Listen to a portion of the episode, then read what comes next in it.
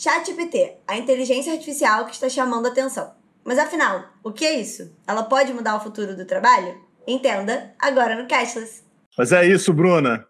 Cashless 2023. A gente começa com o ChatGPT. Vamos lá. Todo mundo está querendo saber o que está acontecendo com essa nova ferramenta, né? Está todo mundo super curioso. Até porque ela atraiu é, mais de um milhão de usuários agora em poucos dias, né?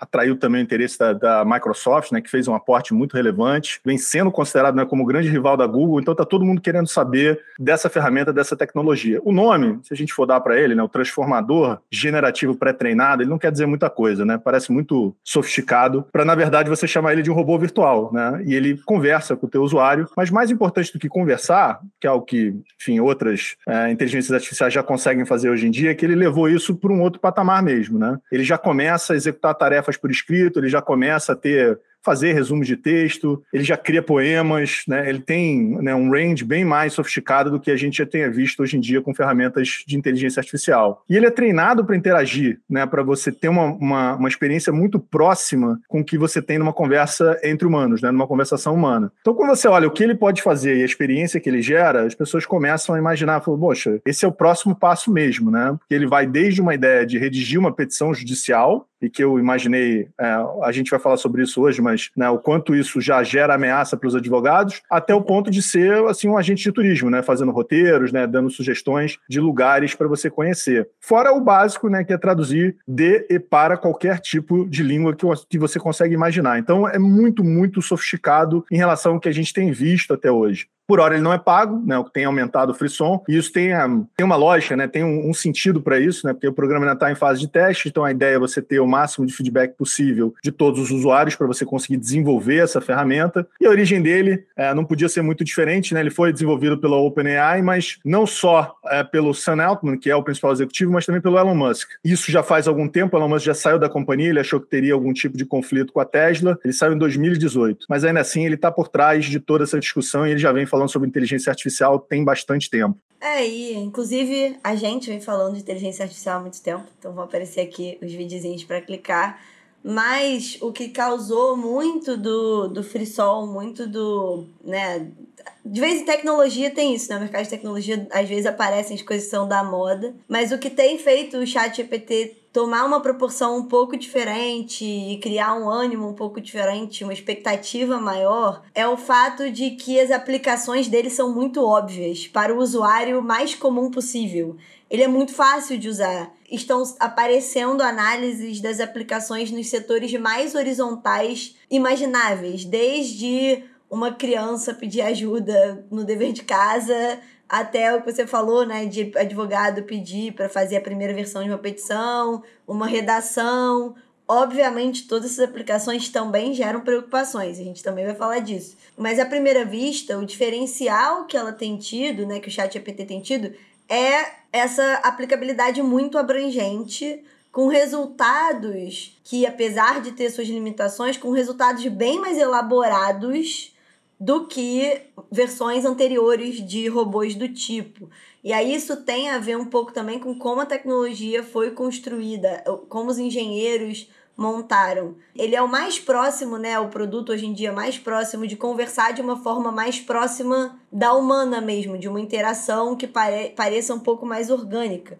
E aí um, um professor da Unifesp chegou a ser entrevistado para explicar um pouquinho, e ele disse que o diferencial do ChatGPT é porque foi usada uma técnica que ela é usada para absorver o como a linguagem funciona, que é o que eles chamam de reforço de aprendizado por feedback humano. Então não é o único que usa, inclusive especialistas da área falaram que o diferencial do ChatGPT na verdade foi ter aberto ao público primeiro. Então, se você for ver Google, se você for ver as outras empresas de tecnologia, eles também estavam trabalhando em tecnologias semelhantes, mas o ChatGPT foi o primeiro, começou gratuito, que nem você falou, e o fato, assim, muito porque quer usar a, a interação com as pessoas para melhorar essa tecnologia de aprendizado com as interações. Então, inclusive, quando você usa, você tem a opção, se a resposta não te agrada, você fala, pô, tá errado, você diz o quê? Então eles estão usando essa etapa como etapa teste. Mas ele tem esse diferencial de muitas aplicações em muitos setores em diferentes graus de complexidade desde a criança fazendo dever de casa até o executivo para ajudar a automatizar algumas etapas de processo. E aí isso gerou em um mercado de tecnologia que está cada vez mais escasso em recursos, o chat GPT também chamou bastante atenção porque as empresas estão conseguindo aportes. É, dependendo do setor, varia um pouco em valor, mas tem relatos de aporte em empresas de educação entre 1 e 10 milhões de dólares, em empresas de conteúdo, né? Seja para parte de edição de vídeo, marketing, design, mas para ajudar a automatizar alguns processos, conseguiram captar entre 10 e 100 milhões de dólares, a depender do, da funcionalidade, do tamanho da empresa. Então chamou muita atenção porque é o caminho contrário que o mercado está seguindo em outras frentes, por causa da conjuntura, enfim, assuntos que a gente também já falou aqui. Então, o alvoroço ele está associado a vários blocos, né? Tem o alvoroço de aplicabilidade, de quais setores eles podem ser aplicados. Educação, saúde são os que falaram mais mas tem uma parte forte nessa parte jurídica que você falou, na parte de, do financeiro, que a gente vai falar um pouco mais, na parte de estar tá conseguindo atrair investimento, inclusive o aporte da Microsoft, né? Chamou a atenção de todo mundo. E na parte de ser um, uma novidade o quanto ele cobre de tipos diferentes de usuário. Então, acho que realmente, apesar do mercado de tecnologia ter essa tendência de criar modismos que vêm e vão, o chat GPT chamou a atenção por ele ser um pouco mais concreto, né? Do que os outros que são um pouco mais abstratos.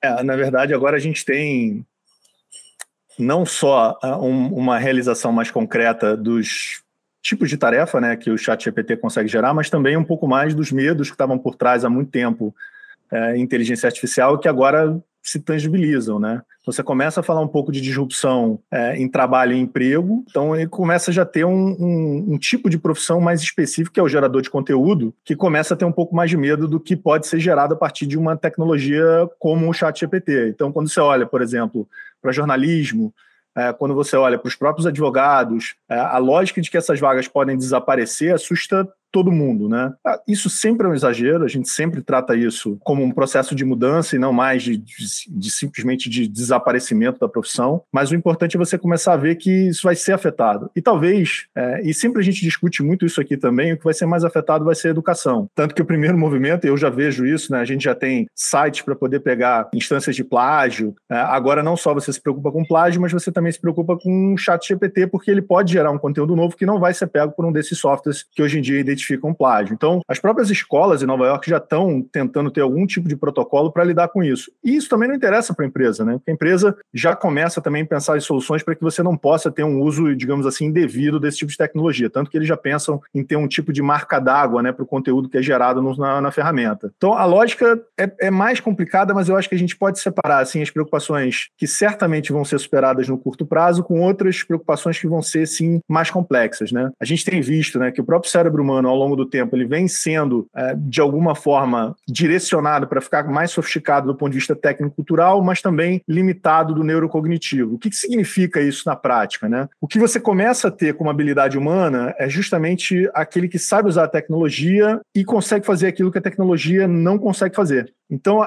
a lógica é uma substituição não mais por você ter respostas, porque a complexidade não está nelas. Em alguma medida você vai achar isso no Google, você vai achar isso no Chat GPT, você vai achar isso é, em várias fontes de pesquisa, a internet está cheia delas, mas a grande dificuldade é você fazer o desenho das perguntas, né? E você conseguir pensar de maneira crítica. Esse, esse limiar né, de conhecimento e de habilidade, ele vai se transformar em algo cada vez mais necessário, embora você tenha que pensar no modelo de integração, porque os próprios professores vão ter que pensar os alunos e pensar em, em, em educação, em, em, geração de valor para os alunos, dentro de uma lógica onde os alunos já vão estar integrados com tecnologia, coisa que a gente raramente faz hoje, né, falando de alguém que tem experiência de sala de aula. Então, quando você olha, eu vi, por exemplo, né, um pesquisador do Laboratório do Futuro daqui da FRJ, ele já chama os alunos né, de ciborgues. Né? A gente já tem que começar a pensar em lidar com esses ciborgues e começar a ensinar os ciborgues, porque se for simplesmente uma lógica de achar conteúdo, achar resposta, todas essas ferramentas vão conseguir fazer isso e talvez no curtíssimo prazo muito melhor do que o que a gente consegue. Então,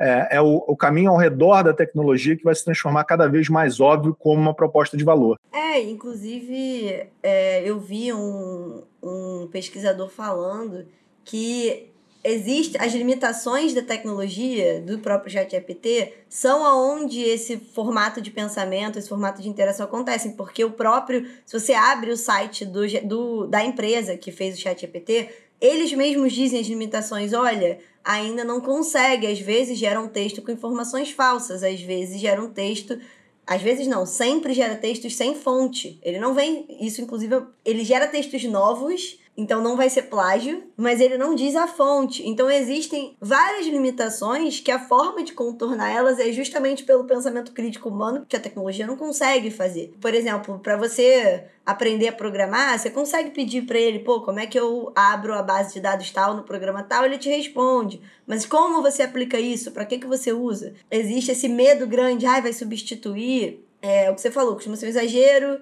Em geral, um pesquisador do ITS que eu vi falando é que essa integração ela poderia gerar um aumento de produtividade, uma necessidade de menos pessoas, mas que na verdade a tecnologia ela precisa de integração, então ela vai precisar de alguém para fazer essa etapa seguinte. Mas essas aplicações aí são muito amplas. E eu achei, eu achei legal olhar quais são as aplicações específicas para o setor financeiro, que é o que a gente olha, mas não só fazer isso fazendo a pesquisa de roteiro, eu resolvi perguntar para o chat GPT quais aplicações ele mesmo vê que ele tem para o setor financeiro. Então, trazer um, trazer um pouco. Assustador. Resultado é assustador. É, eu resolvi, ao invés de procurar, como eu costumo procurar, falei, não, vou ver o que, que o chat GPT tem a dizer, então fazer essa integração, trazer um pouco do chat GPT para o roteiro do, do episódio. É, e eu perguntei e ele me respondeu. Então eu vou trazer a resposta que o chat GPT deu sobre quais são as aplicações dele para o setor financeiro e elas de fato batem com o que, se você for pesquisar é, em outros lugares, outras fontes, você vai encontrar, com o que a gente analisa. A primeira é atendimento ao cliente virtual, é meio óbvio, na verdade, versões menos sofisticadas do chat GPT já são usadas para isso para responder perguntas frequentes sobre os produtos financeiros, serviços e transações. Teve a questão da análise de sentimentos, então, então treinar o um modelo para analisar comentários de mídia social, para ver tendências, opiniões sobre ativos financeiros. Tem uma questão de automatização de geração de relatórios financeiros, então geração de demonstrações financeiras, de balanços poderem ser automatizadas nisso de que ele não, assim, ainda assim ele pode ter erros, mas ele vai gerar uma minuta ali automatizada que só vai ter que ser meio que revisada. Aprendizado de máquina para previsão financeira, então treinar o modelo com dados financeiros históricos para tentar fazer algumas previsões. E a parte que a gente também costuma falar muito que é conformidade regulatória. Então, poder usar para verificar transações financeiras, identificar atividades ilegais, fraudes, Outras coisas em, em regulação também aparecem, então fazer monitoramento em tempo real, classificar transações como suspeitas ou não. Perguntei para o ChatGPT o que ele acha, ele me respondeu. Se eu não tivesse perguntado para ele, muito provavelmente a minha opinião seria parecida, então eu fiquei bastante impressionada que a resposta realmente nesse caso veio boa. Vale sempre aqueles red flags de que nem sempre isso acontece, ele ainda está aprendendo, mas tem aplicações, tem integrações, a gente vai ter que ver para onde isso vai. E para saber disso, vocês já sabem, é só se inscrever no canal, ativar o sininho e até o cast da semana que vem. Tchau, gente.